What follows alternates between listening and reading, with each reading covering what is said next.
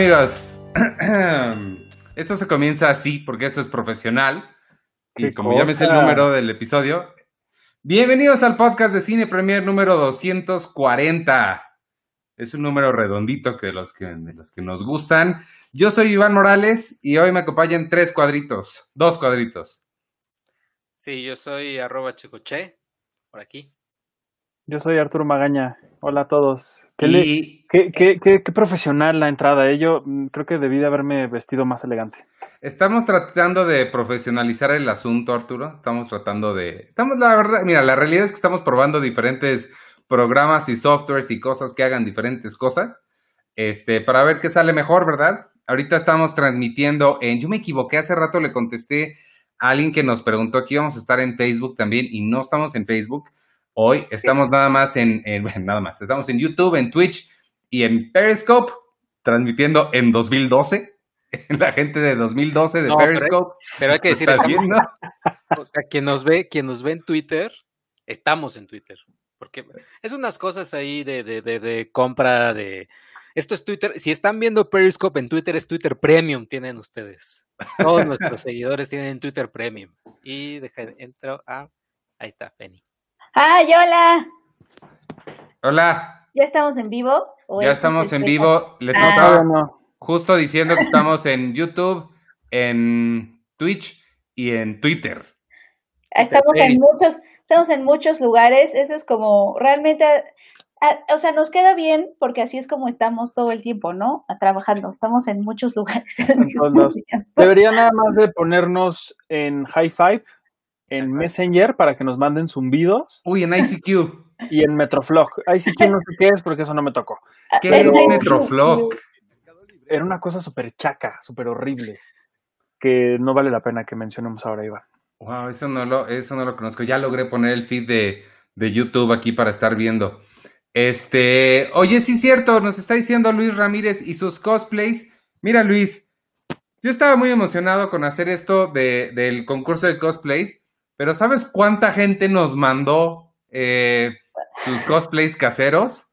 ¿Tienes idea de cuánta gente recibimos? Mira, cero. Cero Yo creo- personas. Yo creo que era un concurso muy complejo. Ay, era ponerte. Pero es que, ¿sabes qué? No, no, no. En defensa de nuestros podescuchas, que siempre son muy leales y muy entusiastas, siento que no hubo un banderazo. con- o sea, yo tenía duda de si ya estaba el concurso. O sea, creo que tuvimos que haber dado como un banderazo más claro. No sé. Pues, pues, pues no sé, pero el chiste es que no, nadie nos mandó nada. Yo ando diciendo por todos lados que, oh, ¿cuánto participan? Y cero personas participaron para ese concurso. Qué barbaridad, qué barbaridad. Oigan, antes de, de, de, de empezar este, formalmente, ya que se presentan todos, también dos anuncios. Uno, acuérdense que tenemos las playeras, bonitas playeras de Cine Premier y gorras a la venta, las pueden encontrar en elcolecto.com.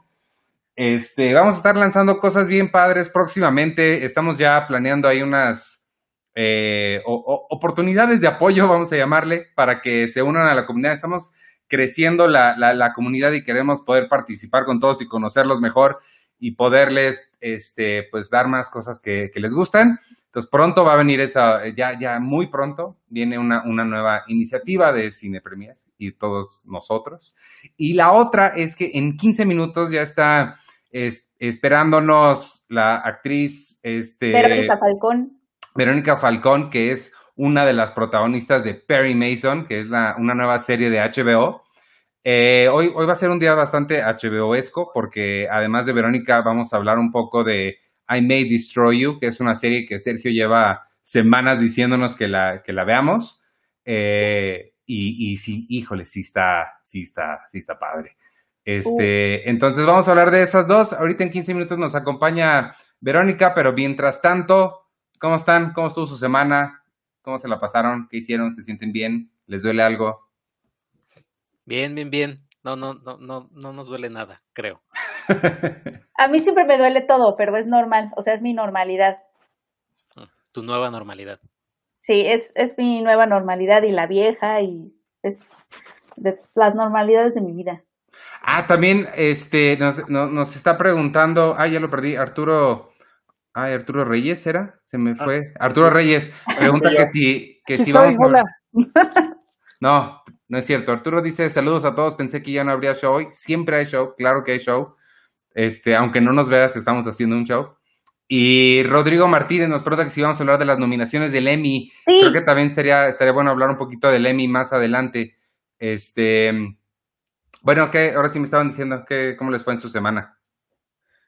Bien, bien, bien. Bueno, pues yo ya. Y Penny dice que su nueva normalidad del dolor. sí, no, sí estuvo bien, pero vi cosas buenas, ahora sí.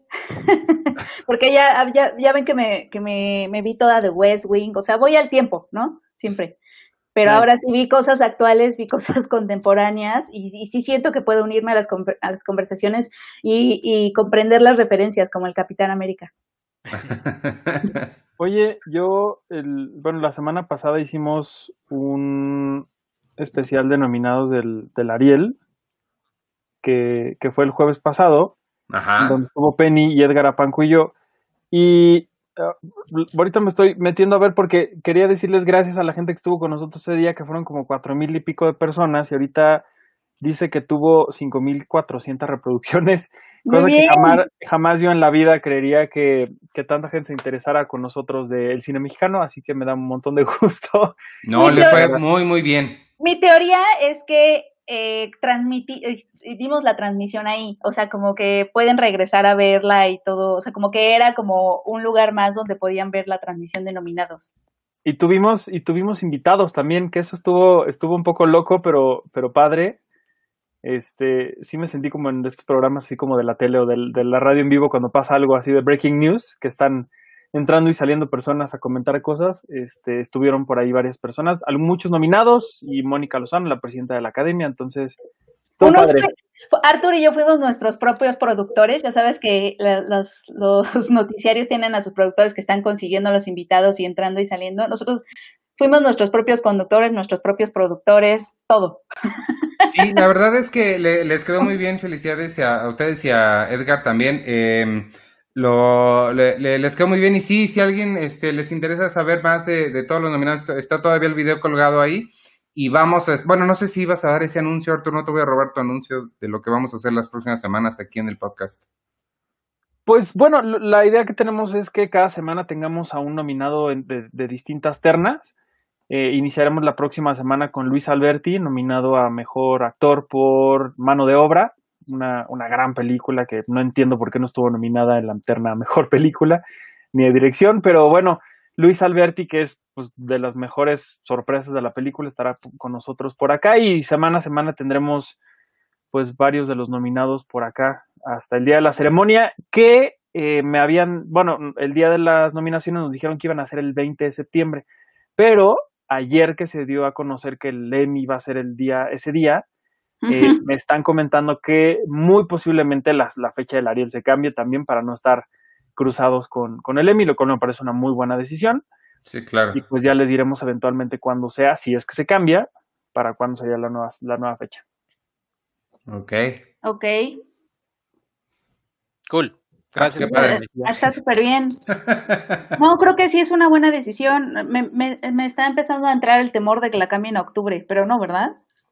Yo aquí ya con mis miedos. Pues no sé, digo, yo lo único que sabía era eso, que pues que le iban a cambiar. Y creo que pues sí, digo, independientemente de que no haya una Game of Thrones este año, pues el Emmy, pase lo que pase, pues va a ser noticia, ¿no? Y O- Oye, pero no, no, digo, yo sé, no sé si ya quieren entrar al tema eh, antes de que, que nos acompañe Verónica Falcón, pero a mí sí me dio, a la hora de ver las nominaciones, sí sentí, o sea, sí me sentí completamente desligada de ellas, o sea, se sienten como de hace siglos, ¿no? O sea, de Handmaid's Tale, o sea, como que creo que, obviamente Sí. son los tiempos del Emmy en los que entran, ¿no? Porque los tiempos, al parecer, son de junio de 2019 a mayo de 2020, ese era como el tiempo de elegibilidad.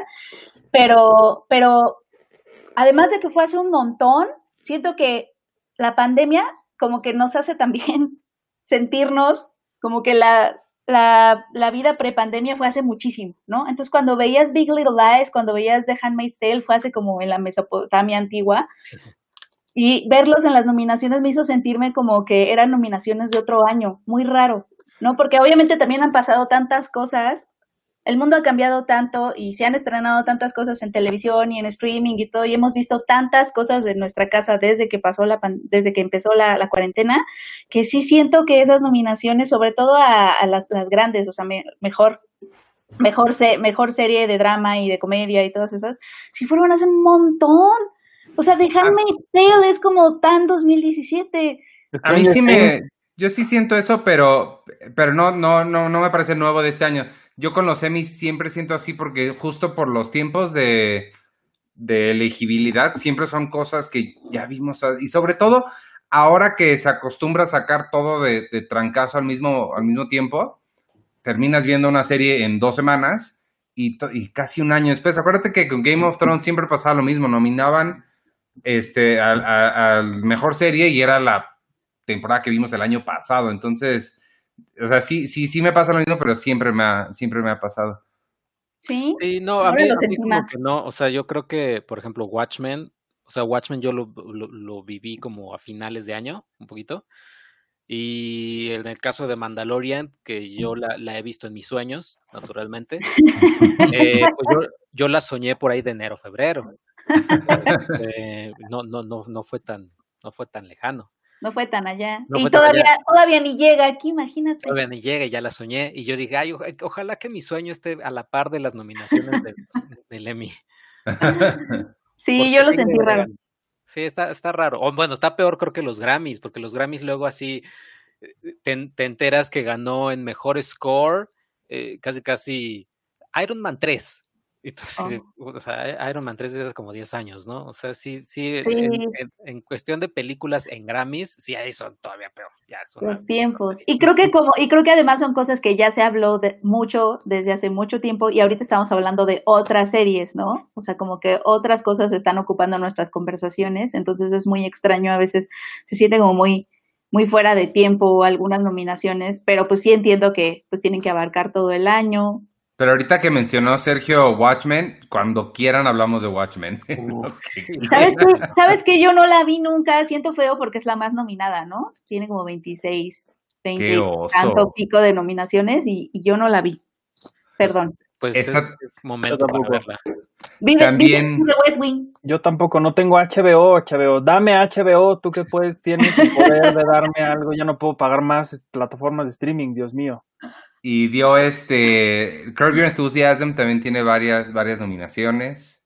Barry no está, por ejemplo. No, pero Barry Barry no tuvo Barry fue el año pasado, ¿no? O sea, que Barry Barry fue de del año pasado, pues. Yo, más bien llegué tarde a esa conversación. Y I May Destroy You, pues todavía se sigue transmitiendo en HBO normal, en Channel 4 ya acabó y en HBO Max ya también acabó. Aquí todavía no. Yo quería ver a, Joaquín Cosío ahí, por Gentified. Ah, ah pensé que en, I May Destroy You, yo, ¿por qué? No, no, en el Emmy. Pero la verdad es que, digo, siempre, eh, digo, no ha habido tantas, pero al menos eh, Gentified y mm, One Day at a Time, que a mí me encantaron las dos, nunca han figurado en ninguna premiación de la vida y, no sé si es porque a mí me gustaron demasiado o, o realmente sí están muy bonitas, pero siempre las, las he sentido muy ignoradas. Muy, muy, muy ignoradas en estos premios. Pero con, con todas las nominaciones que tiene Modern Family ya compensas tus gustos en las premiaciones. Bueno, pero Modern Family empezó siendo así la super mega nominada del año y poco a poco fue desapareciendo. Este año volvió a tener tres nominaciones después de un montón de tiempo. Digo, fue su última temporada y de esas tres solamente una no, ni siquiera para nadie de los, pues de los, de los principales, pues. O sea, como que el furor por Modern Family fueron las primeras cinco temporadas que ganaron cada año el Emmy a mejor serie de comedia. Creo que es Fraser, ¿no? O, o, sí es Fraser la que tiene el, tenía el récord de las de cinco eh, premios consecutivos a mejor serie de comedia. Y ese año, pues ya Modern Family ya no lo pudo romper y se quedaron ahí empatados. Pero de ahí para acá, ya no. Pusiste rápido un mensaje de Rodrigo Martínez, Sergio de Sheets Creek. Yo tengo mucho, aquí no la pasan en ningún lado, o no he encontrado algún lado donde esté, pero Sheets Creek tengo muchas ganas de verla. Y este, y Pablo Hinojosa te dice, Arthur, que, que si lo podrías bajar de su nube de fanboy y decirle que estuvo bien que no nominaran a Chris Evans por Defending Jacob. yo juraba que lo iban a nominar. Fue una, una, algo que me sorprendió muchísimo. Yo pensé que la serie iba a tener muchísimas más nominaciones de las que tuvo, que creo que una fue por fotografía y otra por edición, o sea, nominaciones técnicas, pero yo juraba que Chris Evans iba a estar nominado. Y mínimo a mejor serie, la, o sea, Defending Jacob iba a estar, pero, pero no, me sorprendió un montón. Yo también pensé, por ejemplo, que The Morning Show, que tú sí tuvo nominaciones en actuación y todo eso, iba a estar en mejor, en mejor de serie de drama, y no. Y no estuvo. Pero la verdad es que Defending Jacob al final a mí me gustó un montón y fue una gran serie, fue una gran sorpresa para mí. Y en general todo lo que ha sacado Apple TV ha estado muy interesante y también me sorprendió que casi no haya habido nada en las nominaciones grandes, pues en las ternas grandes. Técnicas sí tienen un montón, creo que tuvo como 18 nominaciones al final la plataforma. Oye, pero... ahorita, eh, después, lo que pasa es que ya tenemos unos cuantos minutos para que entre Verónica. Si quieres, vamos a dar una introducción de la serie para que quien no haya visto Perry Mason sepa de qué va y este y cuál es el personaje que interpreta ella. ¿Alguien la quiere hacer o quieren que lo haga yo?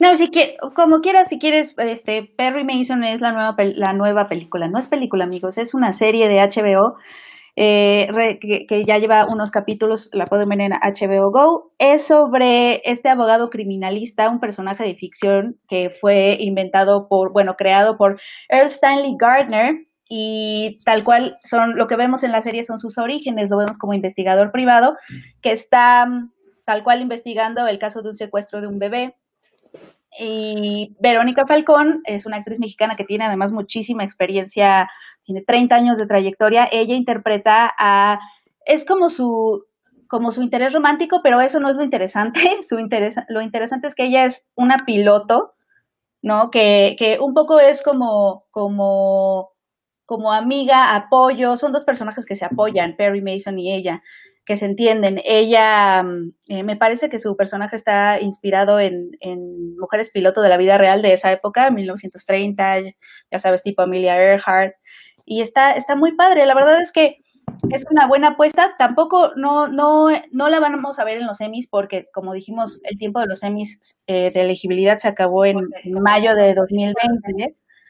Y, y, pues pero esperamos verla, ver, ver a la serie el próximo año ahí, ahí en los emis. Ya está con nosotros Verónica Falcón. Muchas gracias por, por acompañarnos, Verónica.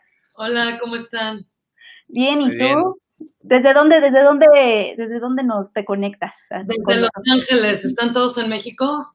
Sí. aquí andamos en México. Espero, ¿cómo andan las cosas por allá? Igual que por allá, oigan, cuídense mucho, por favor. Les mando un abrazo muy grande. Extraño mucho México pero creo que estamos por ahí por las mismas, no está nada fácil ni aquí ni allá. No, ¿verdad?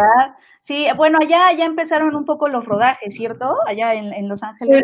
Eh, hay permiso de rodar, lo que pasa es que es que los parámetros son complicados y este y una cosa es la teoría y otra la práctica. Entonces estamos apenas empezando en Nueva York, creo que ya empezaron un poco más y aquí en Los Ángeles cosas muy muy muy pequeñitas. Todavía hay mucho que, que trabajar y sobre todo porque el pico sigue creciendo, ¿no? Sigue, sigue alto. Entonces, pues estamos tratando de, bajar un poco la curva, de aplanar la curva, pero creo que no lo estamos logrando mucho. Entonces, todavía hay mucho trabajo que hacer, hay que ponernos las máscaras, todos. Sí, sí, acá también. Eh, oye, pues más, o menos platicábamos de la serie Perry Mason, qué emoción verte ahí. Eh, es tu, pero además es tu cuarta, tú ya, tú ya eres toda una veterana de HBO, es tu cuarta producción con ellos, ¿cierto? Cierto, cierto, hice dos en México, hice El Señor Ávila, hice Capadocia y luego aquí en Estados Unidos hice Room 104 la primera temporada y ahorita pues Perry Mason. Y mira, la verdad es que nosotros somos muy fans de, los valores de producción de HBO. Creo que. Eso es lo que yo iba a decir. Porque, creo que nadie hace televisión como HBO. Y todo el tiempo nos estamos preguntando desde nuestros asientos qué se siente estar en esos sets. Pues mira, la verdad es que es un gran placer porque estás trabajando con gente increíblemente creativa, increíblemente profesional, pero sobre todo es gente que toma riesgos, que cuenta historias que otro, otras personas no cuentan y las cuenta de una, de una gran manera. Los valores de producción, como sabes, siempre son altísimos, pero inclusive, por ejemplo, Room 104, que la primera temporada era un show mucho más chiquito comparado con los, los otros shows que hace HBO, era, hacíamos, me acuerdo, un capítulo cada tres, cuatro días, que realmente es muy poquito tiempo acá en Estados Unidos. Y sin embargo, la producción era impecable, ¿no? Si no es, siempre tienen muy buenos guiones, sabes que todo parte de ahí. Tienes que tener un gran, gran guion. Y luego, obviamente, tienes que tener a los creativos que, que, tomen las decisiones adecuadas para realizarlo. Y en el caso de, de Perry Mason, una de los grandes, grandes aciertos, creo, es que hicieron un ensamble de actores que, como me decía el, el, director y los showrunners, hacemos una curaduría de actores. Somos actores de todo el mundo, pero de alguna manera buscaron actores que, que, sabían que podíamos convivir, que sabían que teníamos más o menos las mismas, pues las mismas ideas de lo que es, de lo que es el oficio de la actuación. Este, y la verdad es que aunque yo casi todas mis escenas fueron con Matthew, todas las veces que tuve oportunidad de ver a mis otros compañeros actores, siempre fue un gran placer. Y HBO también, la otra cosa que hace, y eso también en México me sucedió, es que hacen un ambiente de muchísima confianza donde tú como actor sabes que puedes arriesgarte a muchas de las cosas que te piden y estás en un, en un ambiente seguro, ¿sabes? Seguro en todos los sentidos, en el sentido creativo, en el sentido profesional, en el sentido personal. Entonces es un gran placer ser parte de, de, de un proyecto como este. Y que les dan, les dan oportunidad de, de, de, aportar a ustedes como actores, porque yo me imagino que la investigación en un personaje, sobre todo como el tuyo, debe haber muchísimo trabajo de investigación tuya como, como actriz. Eh, ¿Todo eso tienes chance de, de aportar a los, a, los guiones, a las cosas? ¿O, es, o cómo funciona esa, Fíjate que sí, en el caso de Perry Mason, tanto Tim Van Patten, nuestro dirección, director, como como Ron y Rolling, nuestros, nuestros showrunners, eh, son gente sumamente inteligente, sumamente abierta y saben que cuando contratan un actor, parte de contratar un, actor que, que, toma muy en serio su trabajo es que, es que eres un creativo. De alguna manera, tú no puedes salirte de los parámetros que nadie pone porque hay pues obviamente una jerarquía, los guiones están ya escritos, el personaje está ya delineado, pero sobre lo que ellos marcan, sobre la pauta que ellos tienen, sí hay un poco de libertad y de hecho este, están abiertos a ello. ¿Sabes? Cosa que a mí me parece extraordinaria porque no siempre sucede y además ellos pues ya habían hecho la tarea, como podrás ver por, pues, si ves el, el, show, pues es impecable, ¿no? Es impecable la ambientación, es impecable el vestuario, todo la, la, la, el diseño de escenografía, todo está perfectamente investigado. Además, algunos de los casos están basados en hechos reales. Mi personaje está basado en una mujer que sí existió, como, como bien decían hace un rato. Y, y sí, eh, aún así te dan ciertos, este, cierta libertad. Aquí tenía, por ejemplo, la cuestión de que al ser yo mexicana, de pronto había alguna referencia a algo de México y sí yo podía comentar, oye, no, no, en México no es por ahí, hacemos esto, pero realmente un poquitito, porque ellos tienen una, pues hacen su tarea de una manera impecable, ¿no? O sea, tú ya de verdad no tienes que llegar y echarle un poco de ganas porque ya está la mesa puesta. A mí un, un detallito de, de, esas cosas, eh, no, digo, no sé si sea parte de lo que dices o parte de la investigación, pero un detallito que me encantó, que lo sentí muy mexicano, es cuando el, eh, te, te, ofrece el personaje de Perry Mason un, o te pide que traigas el tequila y le dices, no, no es tequila, es mezcal. Sí. Eso, eh, eso lo sentí como muy auténtico. Sí, hablamos mucho de lo del mezcal y el tequila. Y yo les platicaba que sobre todo en aquella época, pues el mezcal no era como es ahora, ¿no? Ahora todo el mundo se ve muy, muy acá tomando el mezcal, yendo a las mezcalerías, pero en aquella época claro. solo realmente los conocedores, conocedores y los bebedores ya de veras sabían lo que era un buen tequila. Lupe es un personaje que está en la época de la prohibición trayendo también tequila de México y mezcal. Ella toma su mezcal, ella va a Oaxaca y le encanta su mezcalito, ¿no? Entonces les comenté un poco porque había una referencia de que se iban no a Oaxaca, sino a algún otro lugar de, de, de Sudamérica y en lugar de chapulines, no me acuerdo qué otra cosa comían, les digo, no, no, no, no, Oaxaca, si la cosa es Oaxaca y echarse unos chapulines con una y, un, y entonces estaban fascinados porque realmente esas son las cosas que, que como mexicanos sabemos y a mí sí. me encanta compartirlas, me encanta que las acepten y me encanta que luego salgan pues en, en, en, la pantalla porque también la gente entiende un poco más este que México no son burritos, ¿no? México es extraordinario en cuanto a la comida y bueno, pues también estuvieron muy abiertos a eso y sí, las cuestiones de mezcal partieron de, de esas pláticas. Oye, también me dio muchísima, muchísimo gusto ver a, a, Lupe Gibbs como personaje femenino, pero cuando hablamos como de las producciones Noah, ¿no? De cine negro y todo eso, que es, es mucho lo que evoca la serie, obviamente el papel de las mujeres en esa, en ese tipo de producciones, pues es, ya sabes, ¿no? La femme fatal, eh, la mujer como peligro, misterio, enigma y venganza. Me encanta que Lupe Gibbs rompa con todo eso, no solamente de, este, con, con esos modelos de, de, de, producciones NOA, sino también desde el lado de los lugares, de comunes de, de lo latino. Eh, ¿Cómo fue para ti justo tener esa, esa aproximación? Pues este, para mí también era muy importante. Tú sabes que, este, que que como mujer y como latina y como actriz, pues siempre estamos buscando todas las, actrices, las, las mujeres, eh, que los personajes sean más redondos, que los personajes no nada más sean un adorno, que tengan, que tengan vida, que estén, que estén bien delineados. Y creo que Lupe es uno de, de estos extraordinarios personajes que vienen muy pocas veces en la vida. Yo he tenido mucha suerte, eh, porque primero me tocó un personaje también fabuloso en, la versión americana de Queen of the South, que hago una, una villana. Pero creo que Lupe, sobre todo porque está basada en un personaje real y es una mujer que existió, me parece extraordinario llevarlo a la pantalla porque no estamos acostumbrados a ver a mujeres así. Tú hablabas de la relación de Perry con, con Lupe, y creo que una de las cosas que es bien bonita de la relación de ellos es que se relacionan como iguales, ¿sabes? O sea, no ve Perry para abajo a Lupe, ni Lupe para abajo a Perry. Y estamos hablando de los 30, entonces creo que Lupe es una mujer muy avanzada a su época y como te digo, te digo, está basado en una mujer eh, real que era Florence Lau, que nació en, en Pasadena, y esta mujer era conocida como Pancho Barnes. Y la historia de por qué le ponen Pancho Barnes es muy simpática porque ella eh, viene de una familia rica, empieza, se casa, la casan con un, este, con un eh, sacerdote, bueno, un priest, este, preacher, se divorcia y empieza a volar aviones y rompe el récord de Amelia Earhart una vez. Es la primera piloto que vuela sola a México. No era mexicana. Eh, voló en las películas de Howard Hughes eh, de hecho, ella es una de las, eh, de las creadoras de, la Asociación de, Stones, de pilotos de Stunt en, el cine hollywoodense. Y bueno, una ocasión que se fue a México, parece ser que los agarran, no me acuerdo si los cristeros o quién, a ella y alguien más que venían a, este, pues a comprar su tequila para traficarlo.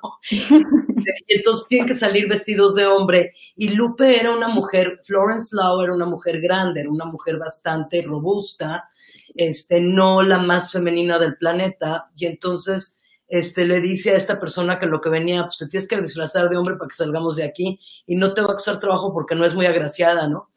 se la guarda, se la guarda y al otro día están, este, pues ahí, este, escapando como pueden, uno está en un caballo, el otro en un burro, no sé qué, y le dice ella, parecemos don, don, pareces Don Quijote, y le dice, pues tú pareces Pancho Sancha, le dice, no, es Sancho Panza, pero me gusta lo de Pancho. Y ella pide que le llamen Pancho, ¿no? Le encantaba. esta mujer en aquella época eh, son fotos porque ella este, conoció, tenía un speakeasy, tenía lo que le llaman un dude ranch, y entonces iba mucha gente de Hollywood a su, a su rancho, este, conocía mucha, a mucha gente de la milicia porque su, su aeropuerto estaba junto a una base militar, de hecho la barrera del sonido se rompe la primera vez en la historia en, Estados Unidos en, el aeropuerto de ella. Entonces, una mujer extraordinaria y Lupe está basada en esta mujer. Entonces, pues imagínate el placer de poder jugar un personaje así. Wow. Oye, y además, por ejemplo, de, este personaje, o sea, de este, que, lo estás basando en, esta persona, eh, ¿qué otro tipo de, de, o sea, de películas o libros o series, eh, les dijeron los creadores, bueno, acérquense a ellas o tú misma te preparaste, o sea, viéndolas o simplemente eh, a través de, la vida real de, esta persona, a partir de ahí decidiste construir tu personaje? No, realmente había mucha guía, o sea, ellos desde un principio me dijeron que estaba basada en Pancho Barnes, entonces obviamente eh, bueno, yo tenía muchísimas referencias ya, obviamente, de cine, de cine noir, porque soy gran fanática del cine. eh, había ya un gran trabajo de investigación de ellos. Entonces sí, conozco bien la época porque es una de mis épocas favoritas de Los Ángeles, para que es más que la verdad. Y luego realmente en lo que yo me enfoqué mucho, mucho, porque la parte histórica la conocía yo ya bastante, es en, en esta mujer, en, en, Florence Lau. Entonces empecé a ver todo lo que encontré de ella, no porque la fuera a hacer a ella, porque como te digo, estaba basado, pero yo lo que quería era entender un poco la esencia de esta mujer.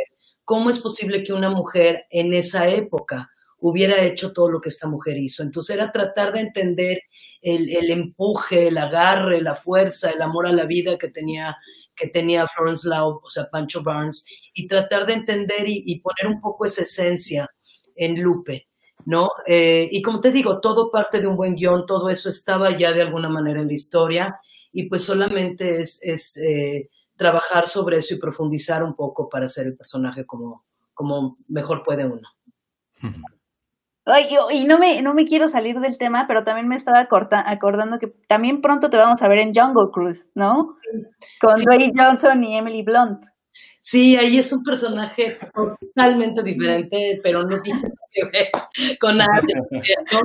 Y también fue una experiencia bien bonita, nos tardamos más o menos dos, un año y medio en hacer la película, eh, entre hacer la película y reshoots, etcétera. Y bueno, estaba programada para el año pasado, luego decidieron estrenarla este verano y no contábamos con, con Corona, ¿verdad? Entonces, pues ahora está pospuesta hasta el año que entra y, y, ojalá, creo que, creo que es una película que a la gente le va a encantar. Dwayne es un actor que eh, el público adora y con justa razón es un, es un, un tipo encantador. Emily Blunt, pues igual, y, y, la pareja de ellos dos es extraordinaria. Entonces, para mí es, es un placer. Está también Edgar Ramírez. Hay un elenco bien bonito. Pero pues eso va a ser hasta el año que entra, esperemos, ¿verdad? Si salimos pronto.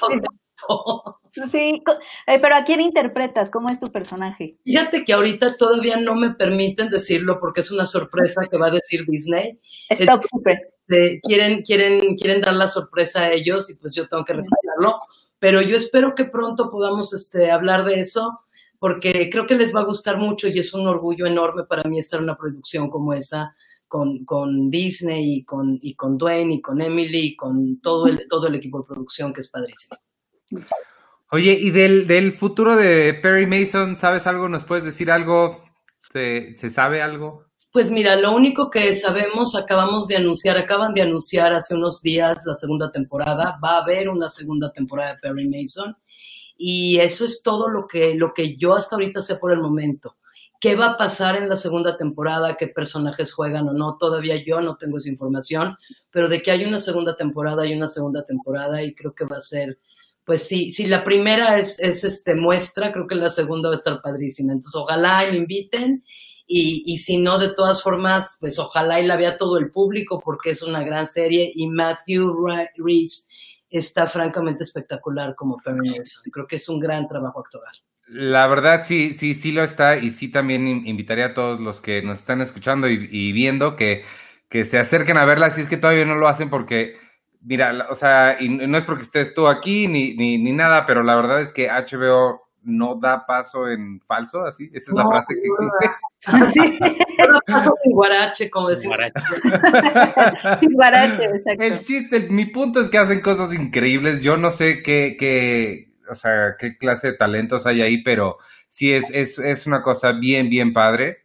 Y, y sobre todo eso, lo, lo que eh, mencionaba Penny hace rato, que evoca el cine noir, pero sin serlo, porque también un poquito lo actualiza y, y todas las, las, interpretaciones de todos creo que están también excelentes. John Lithgow, que, o sea, ese señor puede leer el, el sí. directorio telefónico y te quedas embobado. Steven Root, o sea, la verdad es que es un ensamble también fantástico.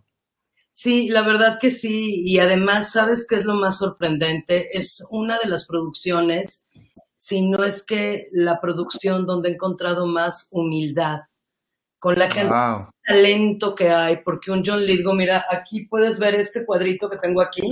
Sí. Este me lo dio John porque él, aparte de todo, es un hombre, yo le digo que es un hombre renacimiento, porque escribe y canta y actúa y ilustra y es brillante. Y entonces él tiene la costumbre de que cuando termina una serie hace una ilustración de su personaje y se la regala a la gente que estuvo más cercana de él en la producción. Yo definitivamente no tuve ninguna escena con John, me hubiera fascinado, como tú comprenderás, pero tengo la suerte de que mi coach es pariente política de John, entonces por ahí ya medio había oído de mí y luego ya nos conocimos alguna vez en el set, entonces yo creo que nada más por eso me dio el...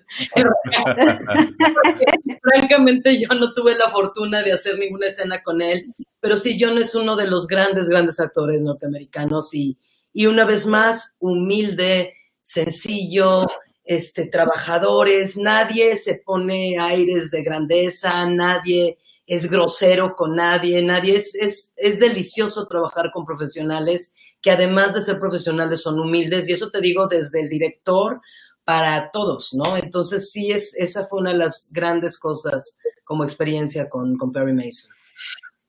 Wow.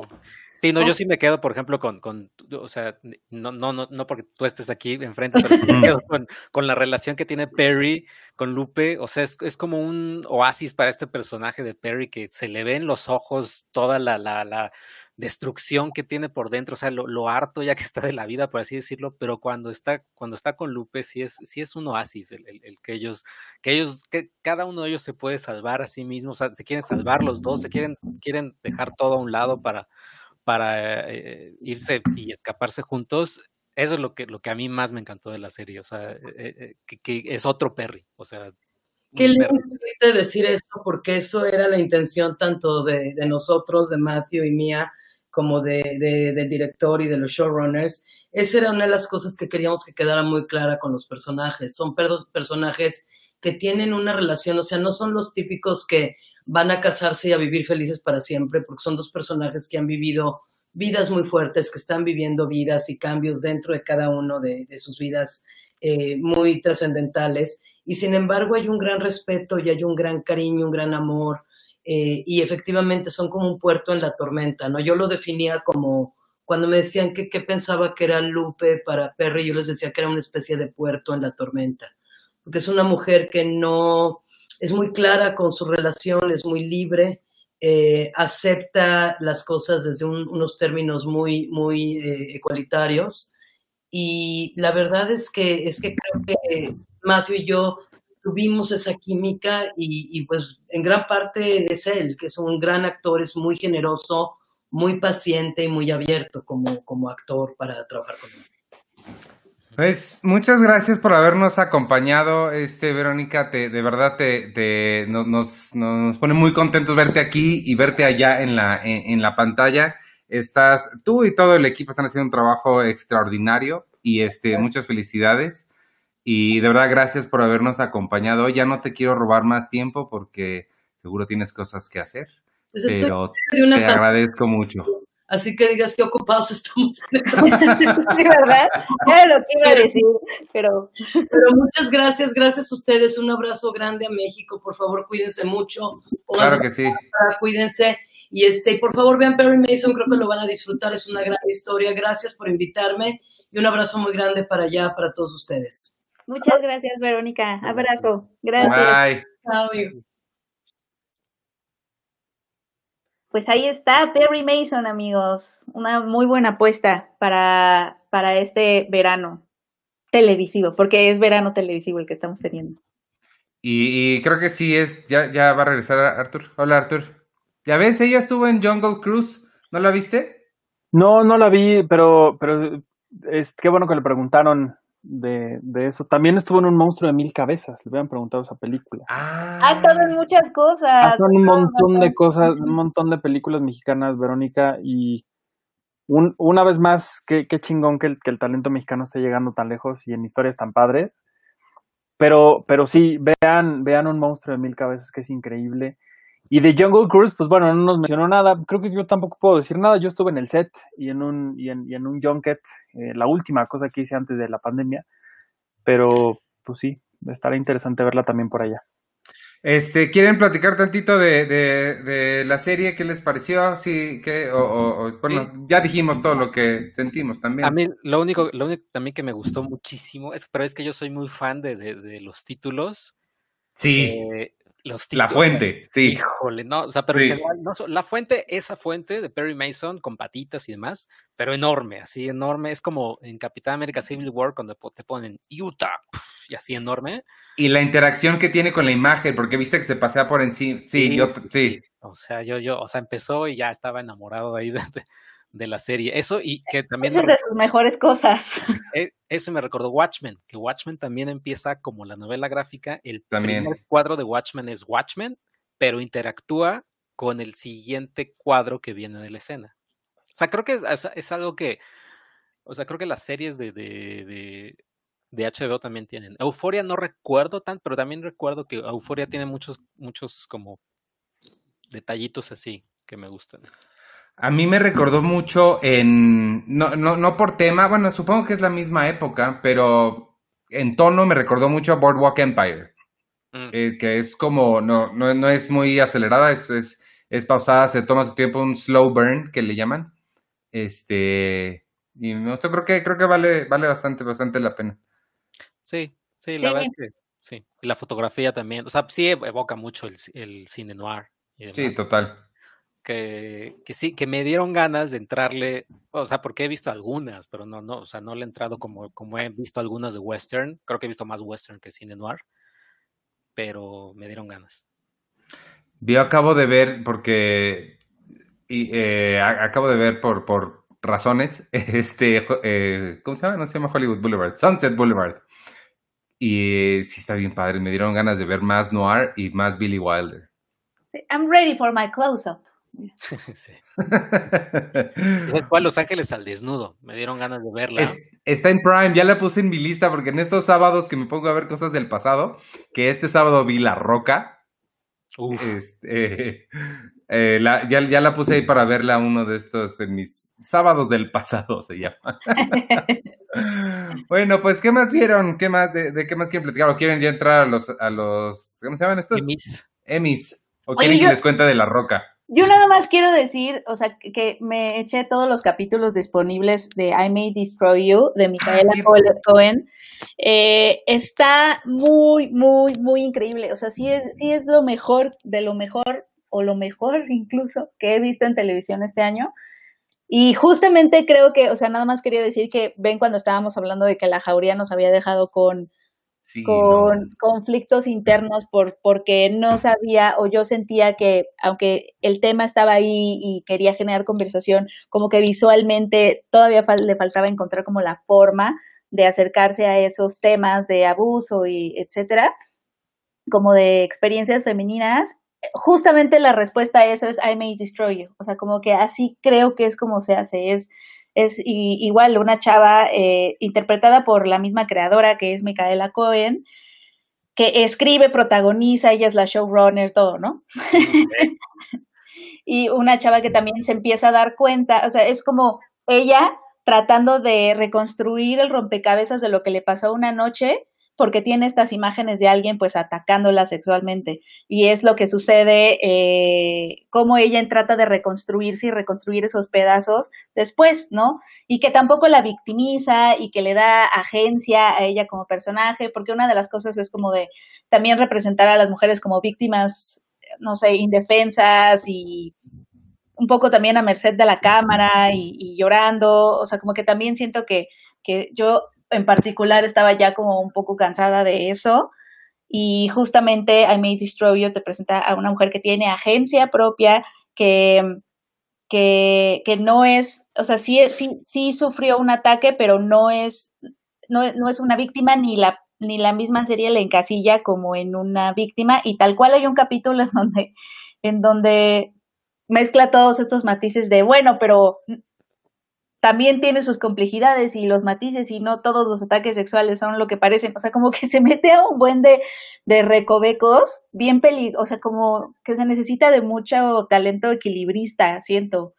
A mí, a mí lo que, lo, lo que se me hizo, eh, todos estos eh, recovecos de, lo, de los que hablas, está, se me, todos los matices que le mete, me pareció súper, súper honesto. Se me hizo contada con una perspectiva nada, nada, nada blanco y negro, que es como estas historias usualmente se cuentan, siempre hay un, un, un malo que es absolutamente malo y una buena que es absolutamente, o sea, y aquí todo mundo tiene, tiene, tiene una, una serie de matices y viven en el gris y nadie está cómodo conviviendo en el gris, pero, pero se, se, la, la misma creadora y que es la protagonista, se asume como parte de eso y dice, si no siempre sabe cómo actuar, no siempre dice lo correcto, eh, a veces incluso dice lo incorrecto, ¿no? Y, y me gusta, me, me, me, gustó mucho, mucho la, la, honestidad con la, que, con la que está contada, que se ve que es una persona que está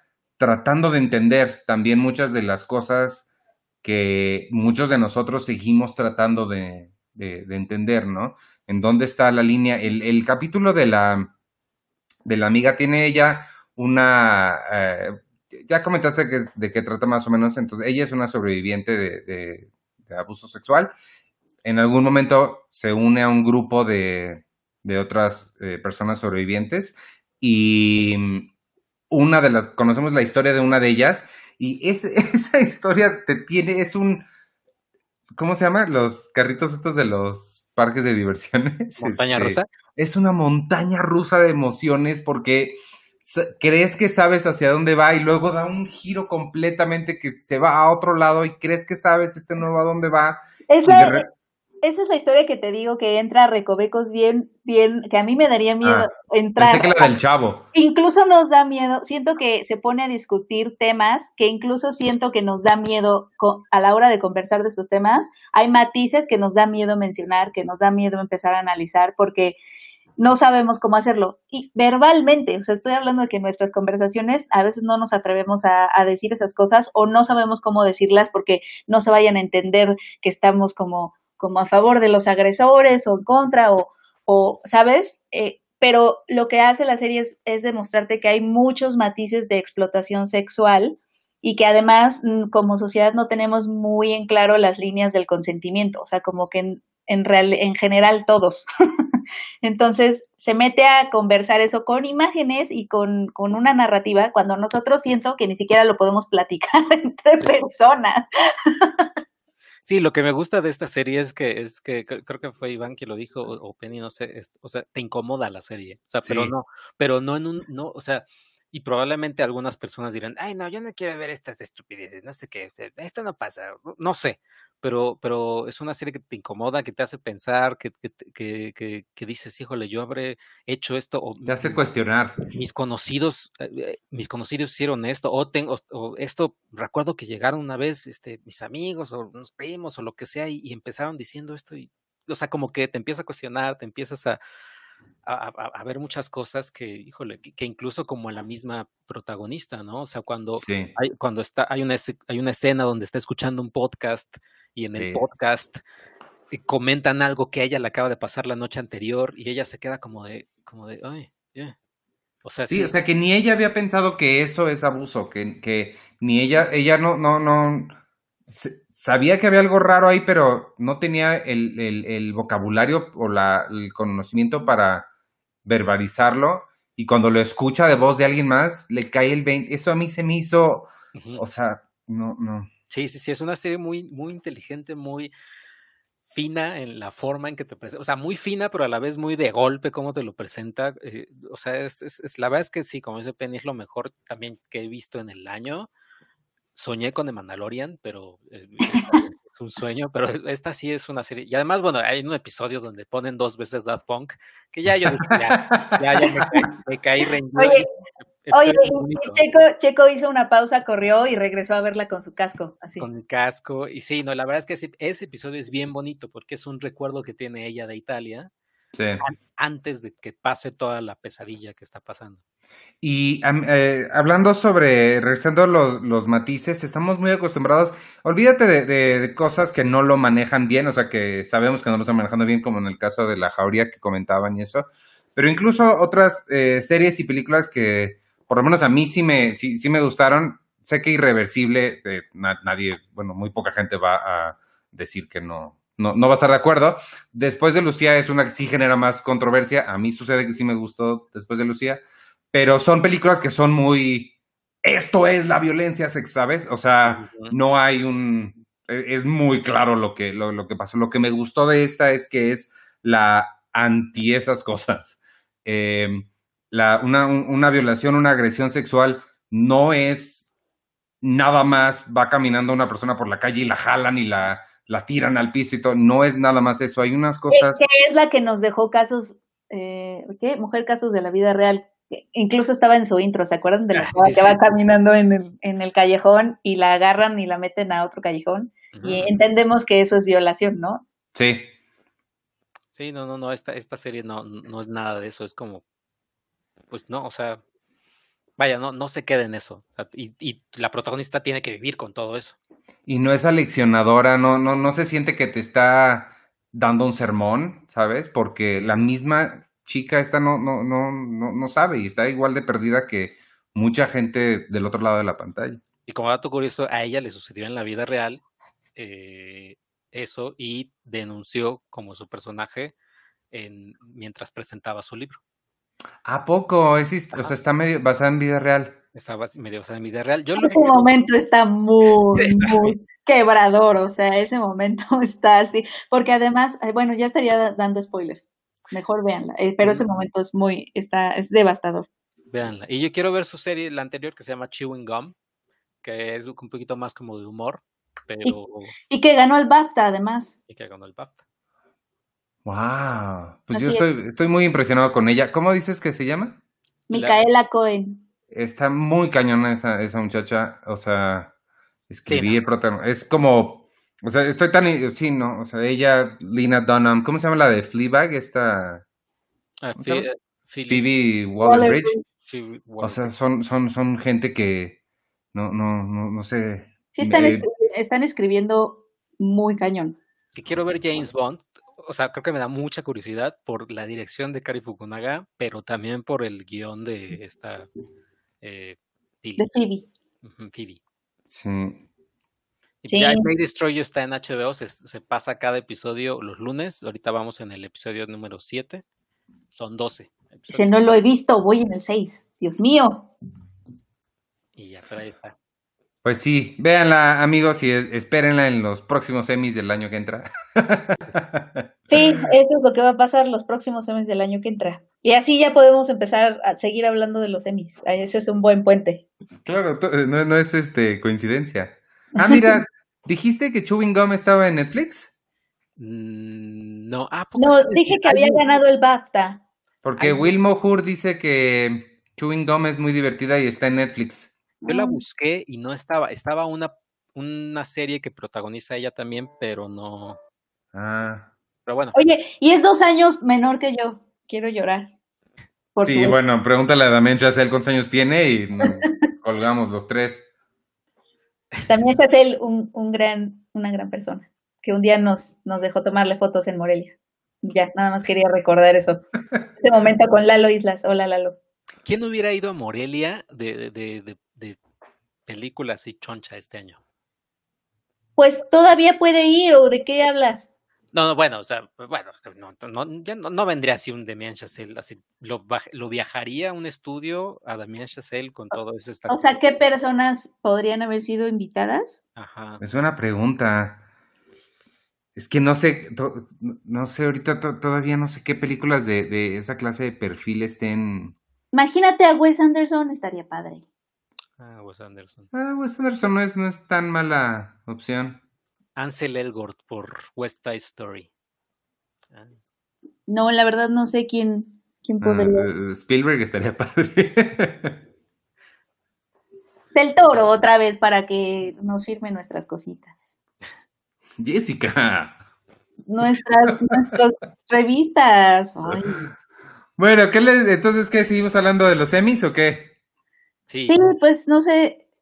A mí, a mí, a mí me, me- sí me sorprendió lo del Morning Show.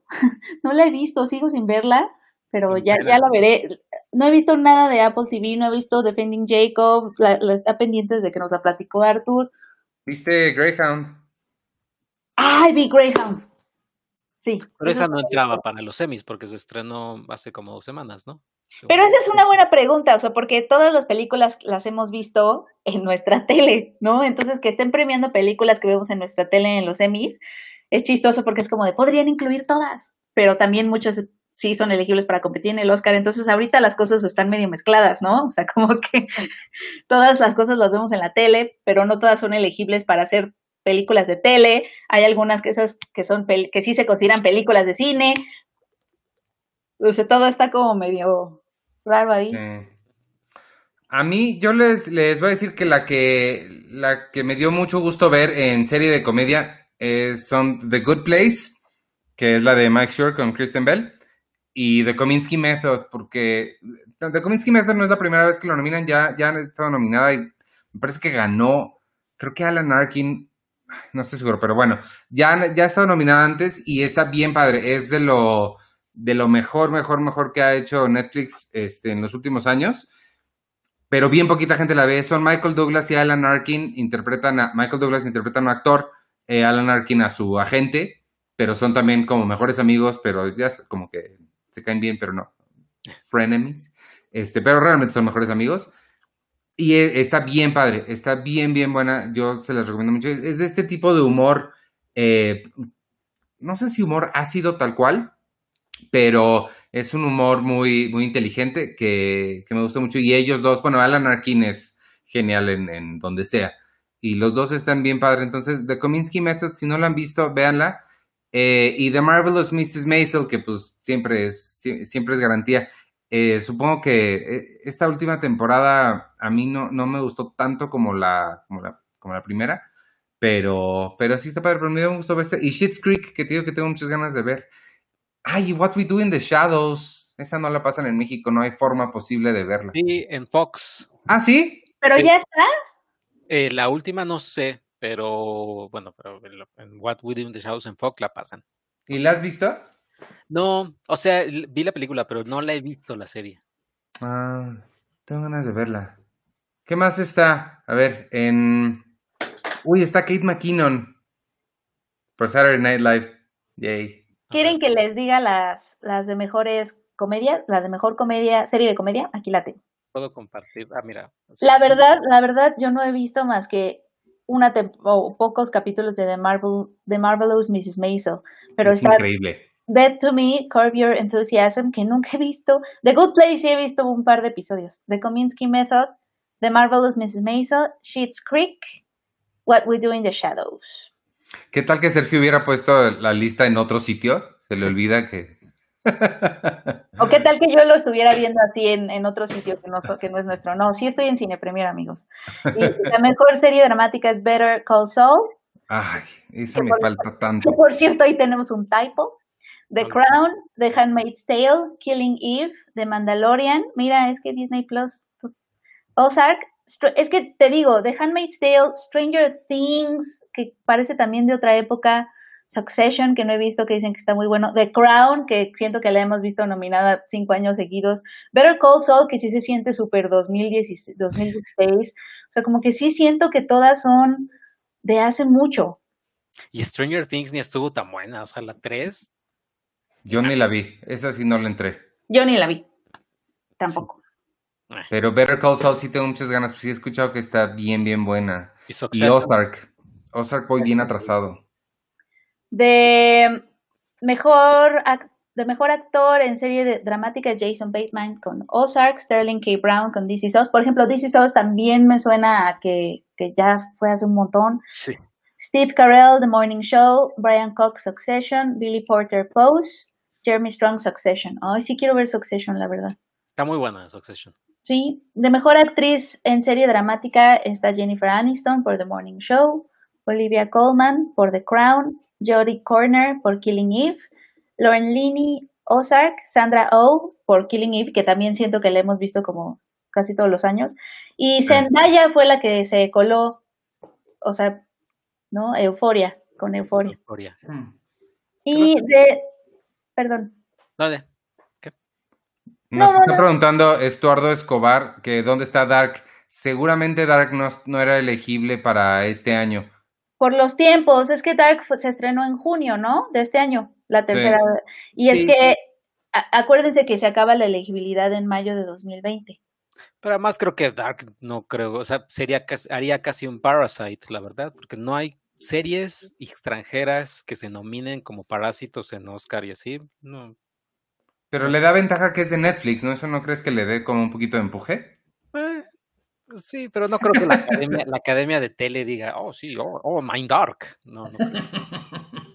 Tenemos, estaba buscando aquí en nuestra serie, pero tenemos el dato de cuántas más o menos nominaciones tiene cada plataforma o... Sí, ese yo lo tengo. Ah, súper, súper. Ahorita yo les digo, pero la que este año rompió récord fue Netflix, tuvo ciento y tantas, ciento treinta y tantas. ¿Más que HBO? Sí. Sí, sí, de hecho este año, este año sí se notó el que no había su, no había Game of Thrones porque, pues ahí sí fue donde se fueron para abajo. De hecho, Pero además también tienen muchas más cosas de donde agarrar Netflix, ¿no? O sea, tienen, ellos sacan contenido a lo bestia. A lo bestia. No, y además no tenían Chernobyl. Chernobyl fue el año pasado, ¿no? También, de HBO. Ujú. Watchmen, Watchmen fue la que le, le salvó. Mira, este año Netflix tuvo 160, HBO 107 y después de HBO NBC con 47. Uy, pobres.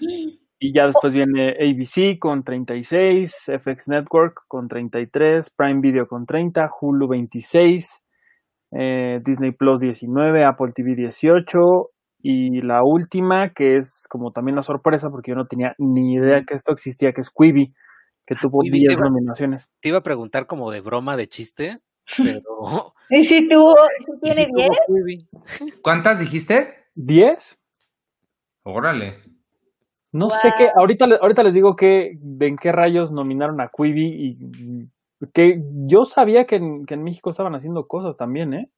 Oye, Arthur, 160 Netflix y 107 HBO, ¿sí escuché bien? Sí, el año pasado fue Netflix tuvo 118 y HBO 137. Pero le ganó por muchísimas.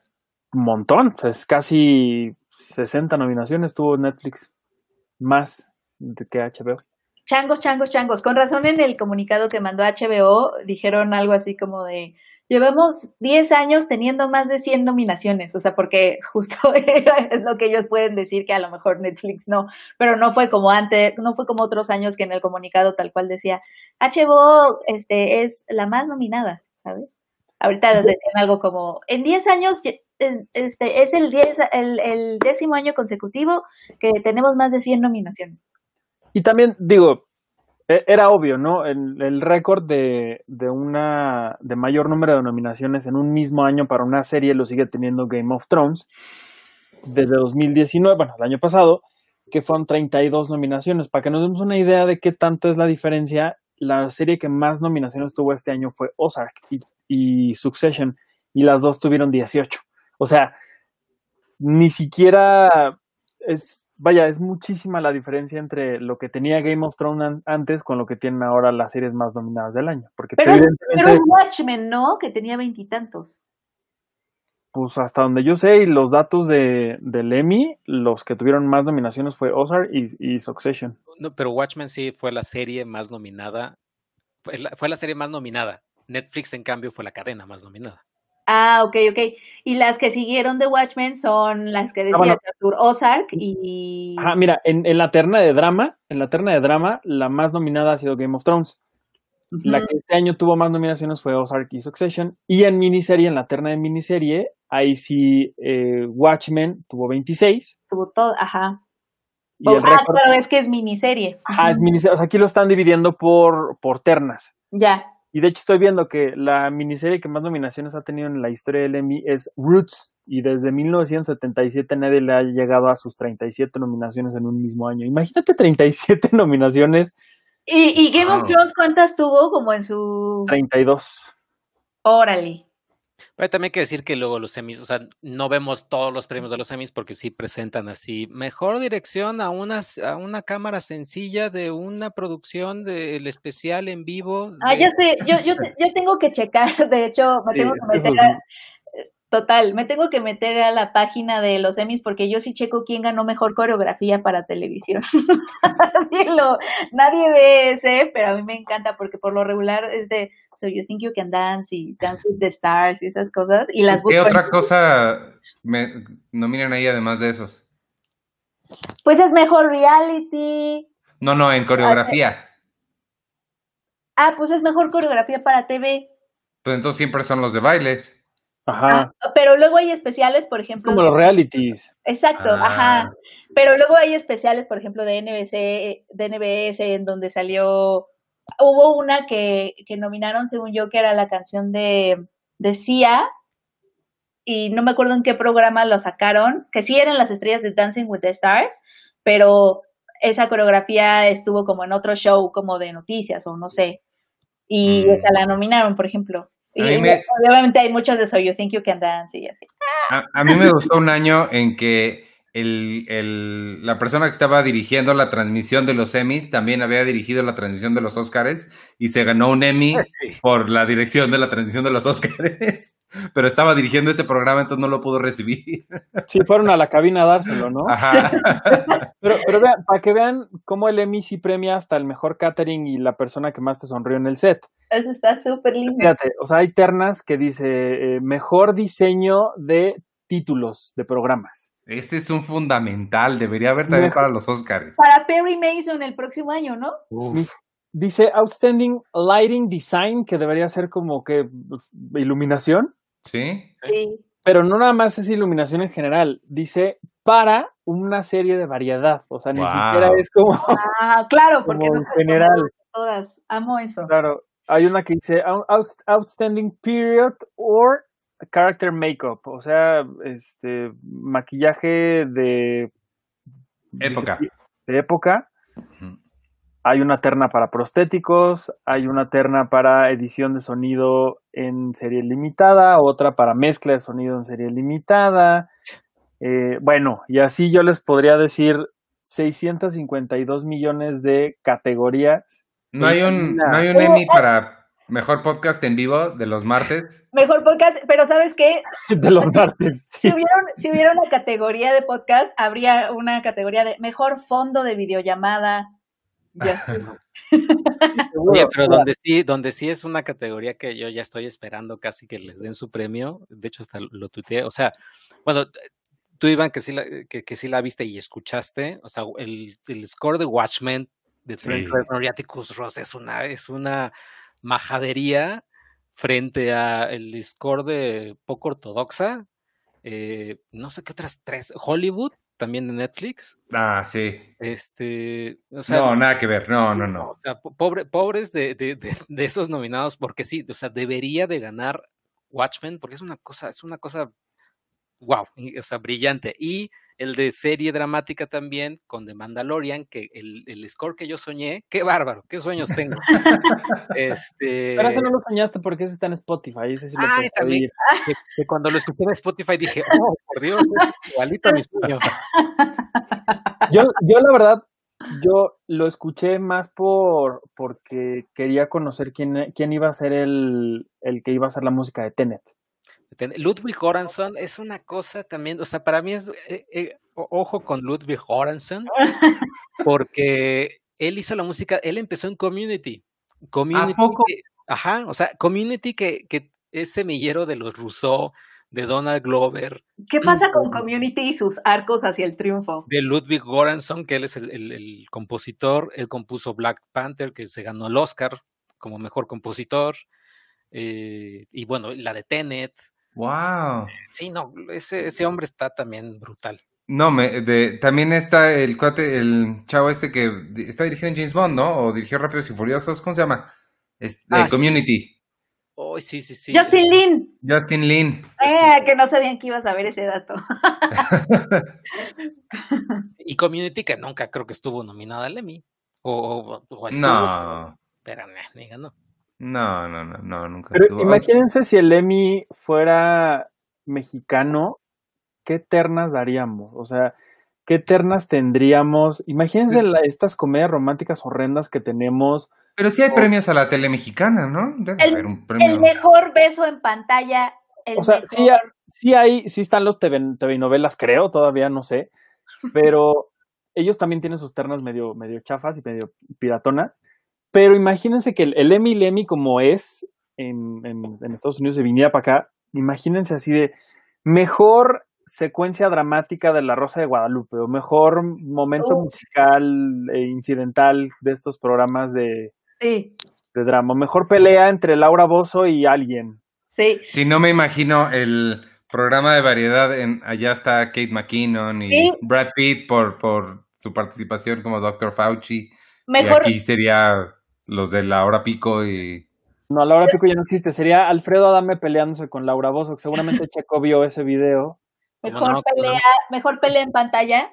Mejor, Mejor pelea en pantalla. Y la, la coreografía de en pa- la mejor coreografía en pantalla, ¿todavía está bailando por un sueño? ¿O las de la academia? ¿Todavía está la academia? No. Creo que están repitiendo un montón de esos programas, evidentemente, porque no hay mucho.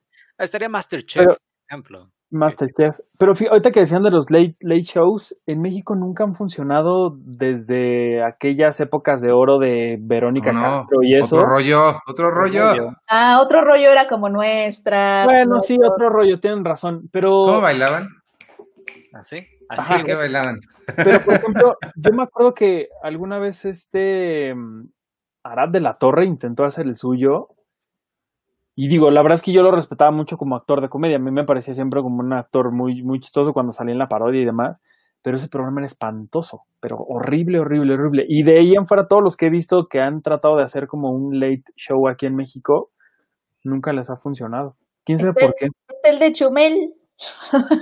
Estaba. Híjole. Ah, sí, es cierto, estaba el de Chumel. Híjole. Sí, Pero ni late night. No, de late night sí, sí. Pero no era late night, lo veía Fue el, último, el último bueno, sólido choncho, Adal Ramones. Que el otro día estaba viendo un tweet, bueno, eh, sí, un- había un Twitter que, que dije, hoy sí, duro, directo en la nostalgia, que decía, ¿cómo, ¿cómo quiero que sea martes cuando iba en la escuela y me hacía mi pan tostado y me ponía a ver eh, la carrera de botargas de otro rollo o el monólogo? Las carreras- las carreras de botargas eran buenísimas. Y no había Ah, preocupación, y no había preocupación de nada. Y decir, "Ay, directo. No, Sí. yo, yo tenía todo un cassette, es que esto me da un poco de pena, pero yo tenía todo un cassette de, de cuando está, de cuando vinieron los Backstreet Boys aquí a México y hubo un programa, toques. Eh, hubo un programa de con, con Los, los Vázquez Boys. ajá, el otro rollo, con, con un otro rollo, y además venía la parodia de los Vázquez Boys y todo, yo tenía todo un cassette que me Pero- ponía en mi casetera así de chiquita y me ponía a verlo. Pero mira, incluso, incluso el propio Adal Ramones intentó volver a hacer, o incluso cuando existía todavía otro rollo, ya al final ya era muy malo. Y cuando él intentó hacer otra vez un late night que regresó, que no me acuerdo cómo se llamaba, el show de Adal, creo, igual le quedó pues muy, muy feo. No sé por qué, no sé por qué aquí en México como que esas cosas no funcionan. No, Ya no vi cuando, cuando él volvió a intentar hacerlo. Sí, ahora imagínate, Iván, y querían hacer, y estaba muy, muy firme la idea de hacer un Saturday Night Live en México. Sí, claro que me acuerdo. Ya, a mí me. eh, yo, yo, yo is- eh, eh, estuve ahí en algo. Este, conocí a la gente que iba a hacer los guiones y les lo estaba produciendo Lemon. Y este, ¿y qué pasó? pues, pues este. Pues les llegó el domingo. Pues intentaron hacer Saturday Night Live en México. Es que Eso- pasó. Sí, pasó. no. No, sí, ahí sí. Mm, mm. A mí se me hacían reír, la verdad, los sketches de otro rollo, los del, Sí. noticia- los del noticiario.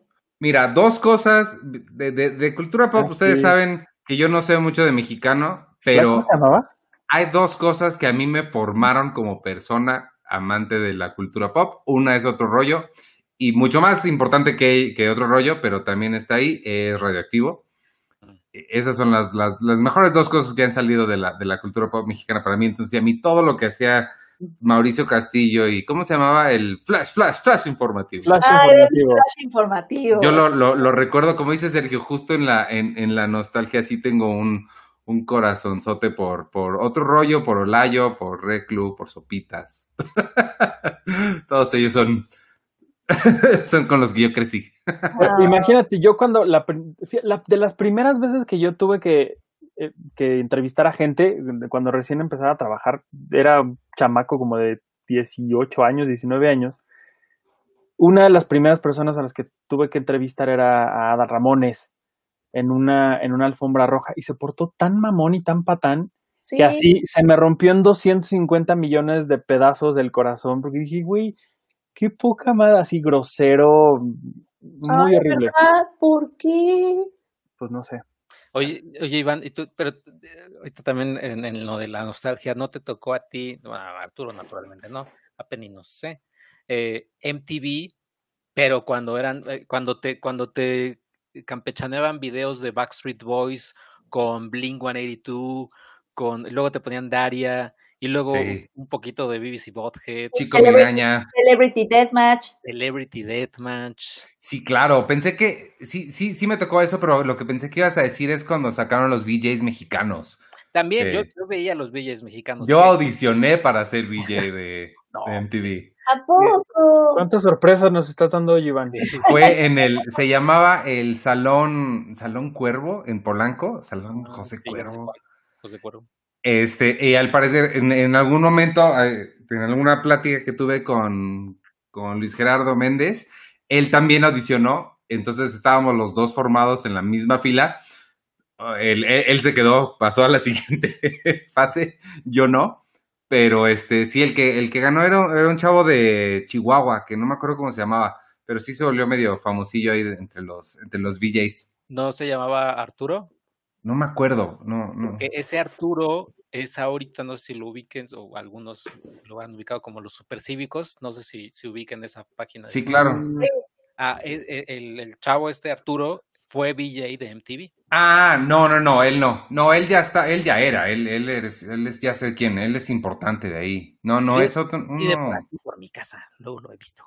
Órale. No No a estacionar No mal. no No era, no era Roger González que nos enteramos que tiene 65 años. El otro día vi. Pensé que ibas a sugerir, Sergio, cuando me empezaste a hablar a mí y no los otros dos chamacos de este programa. Pensé que me ibas a sugerir hacer este radioactivo un episodio a la vez.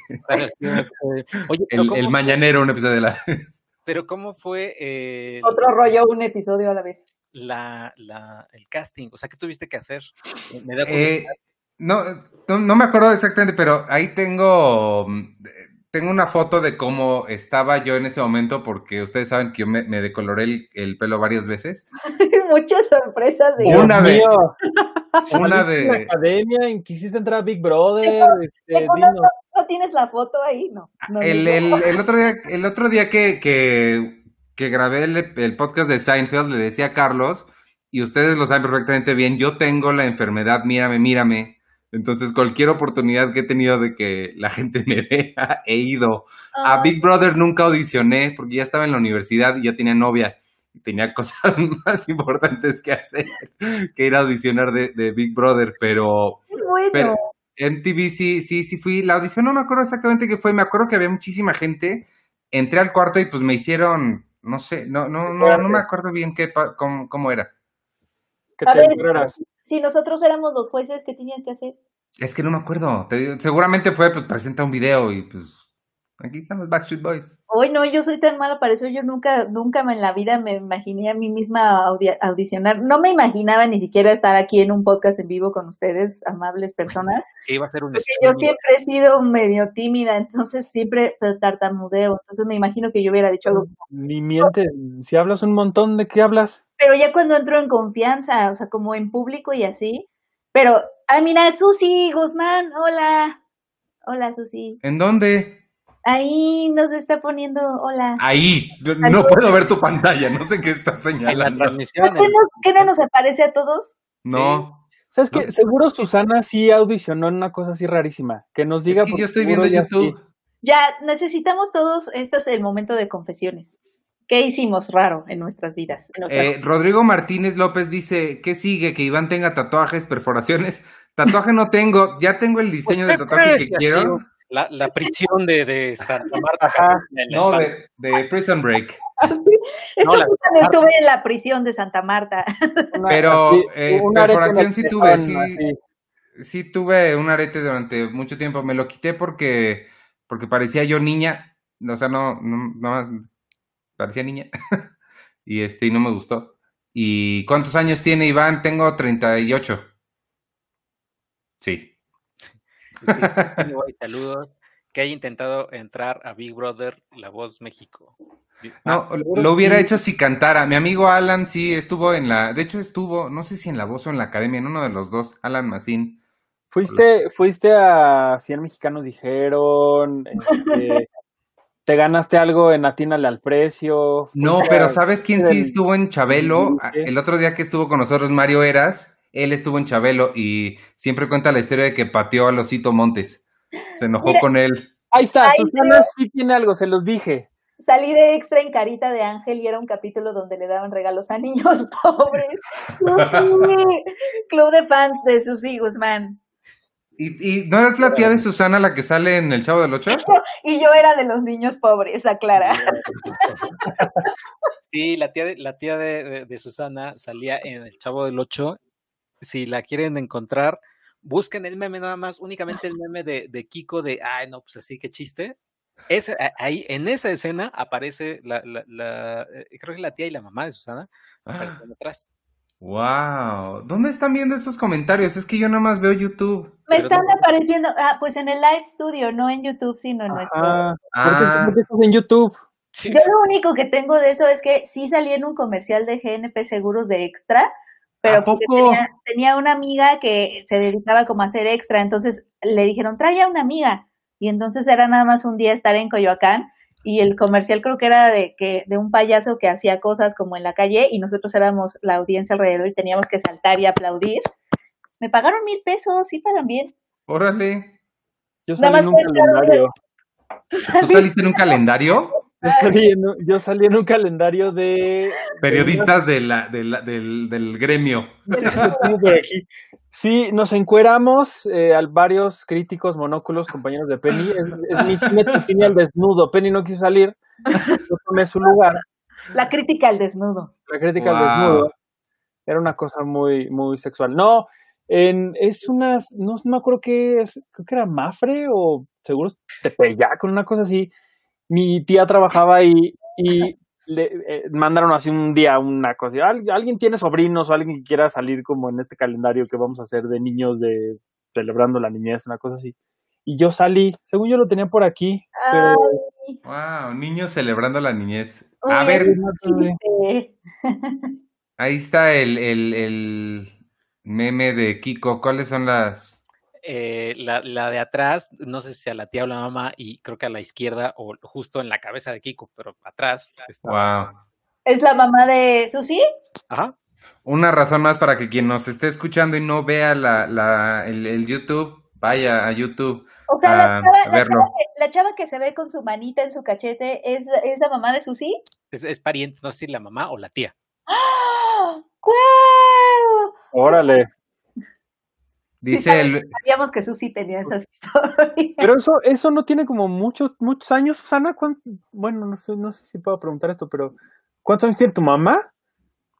Pues No, está bien, que- que, chiquitas. o sea, el- el- el- estaba muy chiquita, tendría como, no sé, no sabemos si, si Televisa explotaba niños y los hacía trabajar desde a los 10 años, no sé. Seguro sí. Oye, dice Luis Ángel Arroyo Valle que una prima salió en una propaganda del PRI para el Estado de México. Era de las que, de las de solidaridad, de las que salía llorando. ¿Se acuerdan de esos? como- No, ustedes ni los conocen. ¿Tú te acuerdas, Sergio? De, oiga, está llorando. Ah, sí, sí, sí. Es que ya tenemos carretera nueva. Yo lo único, yo lo único, Eso. yo lo más cercano hacía chisme y famoso cercano que, que tuve fue, tenía una, yo iba en cuarto de prepa y conocía a, no sé, creo que ella iba como en segundo de secundaria, pues una amiga, ¿no? Una chavita. Y ya, total que pasa el tiempo y me entero cuando, seguro Penny y Arturo saben del chisme de Kalimba, de que le iban a quitar, eh, no, que, que le se golpeó a alguien, no sé, uno de los tantos chismes que ha tenido Kalimba, Sí. pues, pues me entero que la chava con la que estaba Kalimba era mi, era mi amiga, y cuál me entero todavía más que, que es, es así chava de ya después, creo que fue, concursó en Chica Maxim o esas cosas. Órale. Y, y ya, y luego una, platicando con una amiga de la prepa, le digo, ¿te acuerdas de lo que le pasó a Kimberly? ¿O te acuerdas de Kimberly? Sí. Ah, mira, pues es esta. Y en el chisme estábamos. Checo. Wow. No, ¿saben qué sí me pasó? ¿Qué sí nos pasó a mi mamá y a mí un día? Estábamos viendo uno de estos programas como de Cristina, pero no era Cristina, o Laura, o ya sabes, cuando solucionan y ponen a pelear a las familias en casos de, estos casos de, Cristina tiene mil, mil quinientos años, Penny. Pero ¿qué otro, qué otro show como que le siguió así como de casos como de mi papá tiene un amante, o sea, ¿sabes?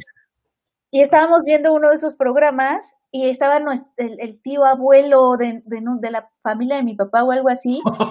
Estaba, pero, pero, estaba en una situación como de mi papá este, está enamorado de la novia del novio algo así, pero nadie de esa era su familia, o sea, nosotros éramos ah. familia, sabíamos, sabíamos que, ahí, pero no, porque, porque no, nos quedamos así, y mamá, llamó a mi papá así de, oye, gordo, ese no es tu tío. Y nosotros así viendo todo el programa como de, ¿qué está haciendo ahí? Actuando como de papá de alguien, es chistoso. Pues la, la versión moderna de eso es eh, los algoritmos de Facebook que se las arreglan para hacer conexiones que uno, no esperaría. Sí ha pasado muchos casos así de gente que le aparece en personas que podrías conocer, que son así el, la amante del papá y... Chale, yo sí, Sí, yo también conocí un caso de un chavo que era como amigo del hermano de un exnovio que, que tuve y que estando en Facebook vio a una chava con su papá, o sea, el papá de él abrazado. Y entonces se metió al perfil de esa chava y la foto estaba, en la foto estaba esa chava con el papá de él, pero la chava decía, mi, yo y mi papá, algo así. Pero era el papá de él, entonces le dio friend request y empezaron a chatear así como de, oye, ese que está en tu foto es mi papá. No, pero es mi papá. Y entonces así se conocieron los hijos y se dieron cuenta que su papá tenía dos familias. Y aparte así, estuvieron, como dos años, ellos sabiendo y así como de, mi papá está ahí contigo, ¿verdad? Sí, vino con el fin de semana con nosotros. Ah, bueno. Qué horror. Oigan, No, tengo, no tengo el calendario en la mano, pero sí tengo la foto que me tomaron para, para ver, el calendario. Aquí está. Ay, no, Arthur, estás precioso. para nuestros podescuchas está Arthur con sus cachetitos hermosos y su playerita. Ahí está. ¿Y esa misma cara que haces hasta el día de hoy cuando te toman fotos, Arturo? Claro que no. Sí, así como que aprietas los cachetes. Tiene, voy, a, buscar, por ahí debo de tener el, el, el, calendario este y se los enseño luego. Pero sí, y una vez fui al programa de Chabelo con toda la ilusión del mundo y ahí descubrí lo horrible que es la televisión, porque estuvimos como 600 horas en esa grabación y repetían un montón de cosas, la misma, la misma, el mismo concurso porque no les gustaba y nunca me seleccionaron y... Oye, ¿cómo, cómo, cómo te sientes de que ya están eh, investigando formalmente al show de Ellen? Pues es que mira, han sido, desde hace un montón de tiempo ha, habido como los rumores de, de lo horrible que es el, el, show de Ellen y Ellen misma. De hecho, yo alguna vez que, que, tuve oportunidad de ir a, Los Ángeles fui a los estudios Warner y justamente una de las cosas que a, mi tour más le emocionaba era estar en el, en el set de Ellen. Porque pues ya te imaginas, ¿no? Te puedes tomar la foto en su sillón y lo que quieras, ¿no? Y en realidad nos, nos subieron a las, a las gradas donde se sienta el público y alguien dijo, ¿y nos podemos tomar una foto ahí? Y nos dijeron, no, está prohibido. A él no le gusta que se sienten en su sillón. Ay, tú. Y yo, ok. Y, así, y yo, de verdad, sí, no, pero es que si mueven tantito algo se, se enojan un montón. La producción, la producción, ella no. Pero así como cuando alguien te dice algo y la caga y lo quiere, lo quiere arreglar, así sonó. Wow. Y de ahí para acá, pues sí ha habido un montón de cosas, ¿no? Que tratan muy mal a sus empleados. Eh, alguna vez Variety hizo una nota de testimonios anónimos en donde incluso si Ellen te veía comiendo carne, te iba súper mal porque ella es vegana. O sea, un montón de cosas que yo decía, pero, pero pues Ellen todo el tiempo es como esta figura de... La pues, amabilidad. Ajá, y de hecho ella dice al final del programa, sea amable con los demás y, pues bueno, pero pues bien dice ahí por ahí que, eh, ¿cómo dicen? Candil de la calle, ¿no? Y en realidad, y en realidad, pues ahora es la primera vez que ya formalmente hay una investigación de Warner diciendo, bueno, pues a ver, ya hay un montón de cosas, de acusaciones. Variety, que es los, los que más han publicado cosas, pues vamos a ver en qué, en qué termina este asunto. Lo que sí también supe es que a principios de la pandemia, cuando escuchamos, escuchamos que, por ejemplo, James Corden le, le, estaba pagando de su bolsillo a sus empleados y un montón de gente de estos late nights pues estaban viendo la forma de que la gente no perdiera su trabajo y sus salarios. Ellen dijo, bueno, pues ahí nos vemos luego, ¿no? Y se fue a su casa, se encerró ahí y contrataron a una empresa nueva para que le fueran a instalar todo lo que el equipo de producción que ella ya tenía, pudo haberle hecho y hubiera seguido trabajando y ganando dinero, ¿no? Órale. Entonces, sí son cosas que pues siempre son muy, muy extrañas.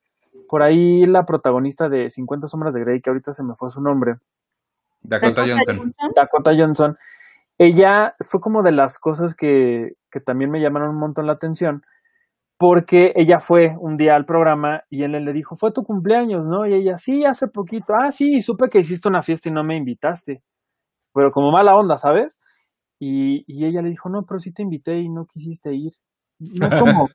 Y así, fue, fue como un, un, un bloque súper incómodo. Véanlo ahora que terminamos el podcast. Vayan y búsquenlo en YouTube o donde quieran. La de Dakota Johnson, sí, no, sí, sí te invité y no quisiste ir. Ah, Sí, es súper incómodo ese intercambio de, de, de frases porque cada una decía algo que la cagaba con la otra. O sea, y era, era como de, uy, mejor ya. De hecho, en un momento ella se para y dice, bueno, ya me voy mejor.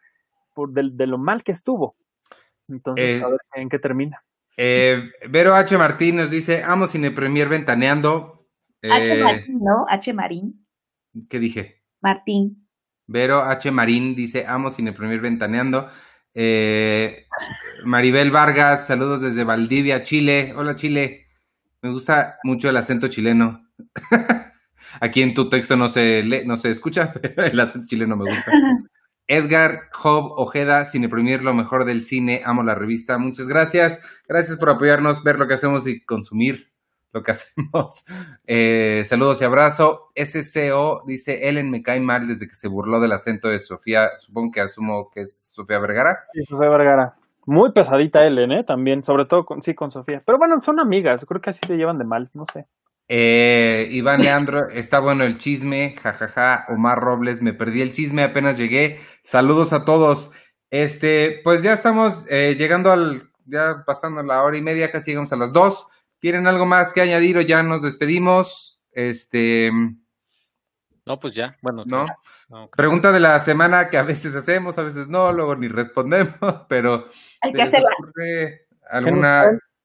Que nos cuente la gente si estuvieron o tuvieron un oscuro pasado como tú, Iván. Exacto. ¿Cuál sería su oscuro pasado? Ok. Este, Celt dice, saludos, nunca alcanzo a comentar los podcasts. ¿Ya, ya alcanzaste? Yay. que Espero vean. que esto sí lo vean. Sí, lo estamos viendo. Muchas gracias. Sait. Sait. Sait. El, Es el- Sait. Este, bueno, pues cuéntenos una anécdota de su oscuro pasado, entonces. Ya todos nosotros dijimos alguna. Este, pues vámonos entonces. Muchas gracias a Verónica Falcón por habernos acompañado un ratito y a, Jimena de HBO y a todo el mundo por, por echarnos la mano para lograr esa, esa entrevista. Eh, si pueden, vean Perry Mason, está bien padre y ya que están viendo eso, quédense a todo lo demás que tiene HBO.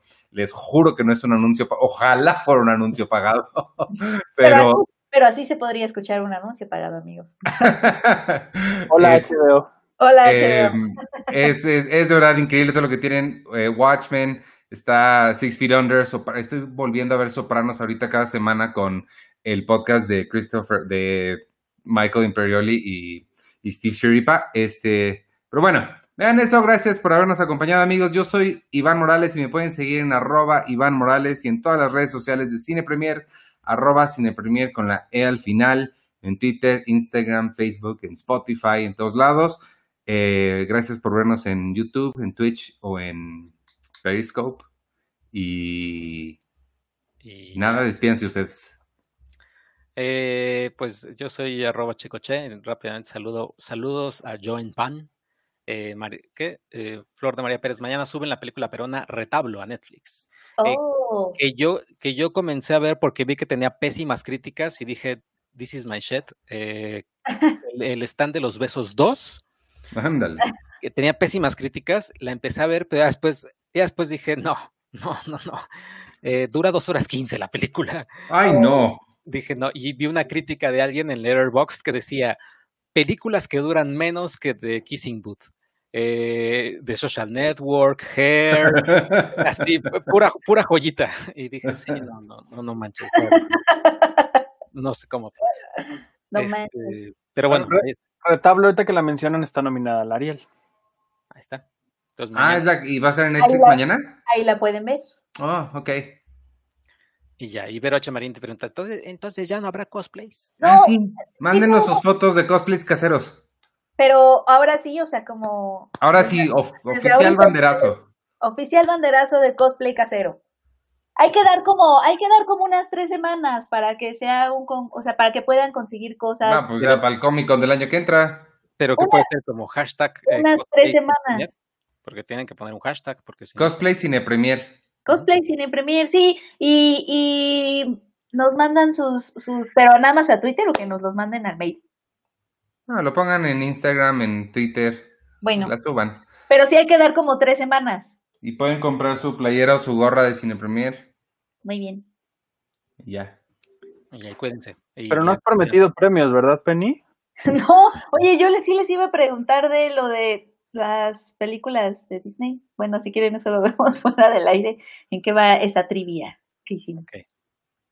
Artur. Esta vez sí habrá premio. Sí, sí va a haber premio. Este, creo que creo que las películas de Disney ya están regaladas en otra trivia, trivia si mal no recuerdo.